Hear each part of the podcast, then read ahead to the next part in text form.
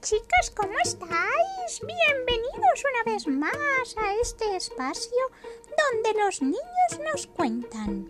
Hoy en nuestro canal de podcast educativos tenemos la gran fortuna de escuchar a Cristian Peña de la institución educativa departamental El Carmen del municipio de Huasca, sede Salitre, grado quinto, quien nos va a contar una maravillosa historia de Peter Pan y el país del nunca jamás. Así que chicos, chicas, por favor, poned mucha atención, dejar volar la imaginación y bienvenidos.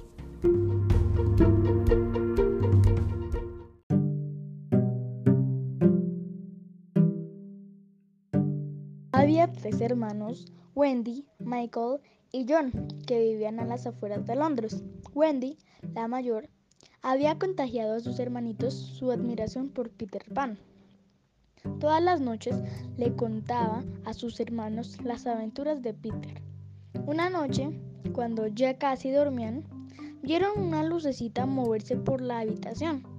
Era Campanilla, el hada que Peter Pan, el hada que acompaña siempre a Peter Pan y el mismo Peter, este les, les propuso viajar con él y con Campanilla al país de nunca jamás, donde vivían los niños perdidos. Campanilla os ayudará. Basta con que os eche un poco de polvo mágico para que podáis volar. Cuando ya se encontraban cerca del país de nunca jamás, Peter le señaló. Es el barco del capitán Garfio. Tened mucho cuidado con él. Hace tiempo un cocodrilo le devoró la mano y se tragó hasta el reloj. Qué nervioso se pone ahora Garfio cuando oye un tic-tac. Esa fue toda mi lectura de hoy. Espero que les haya gustado.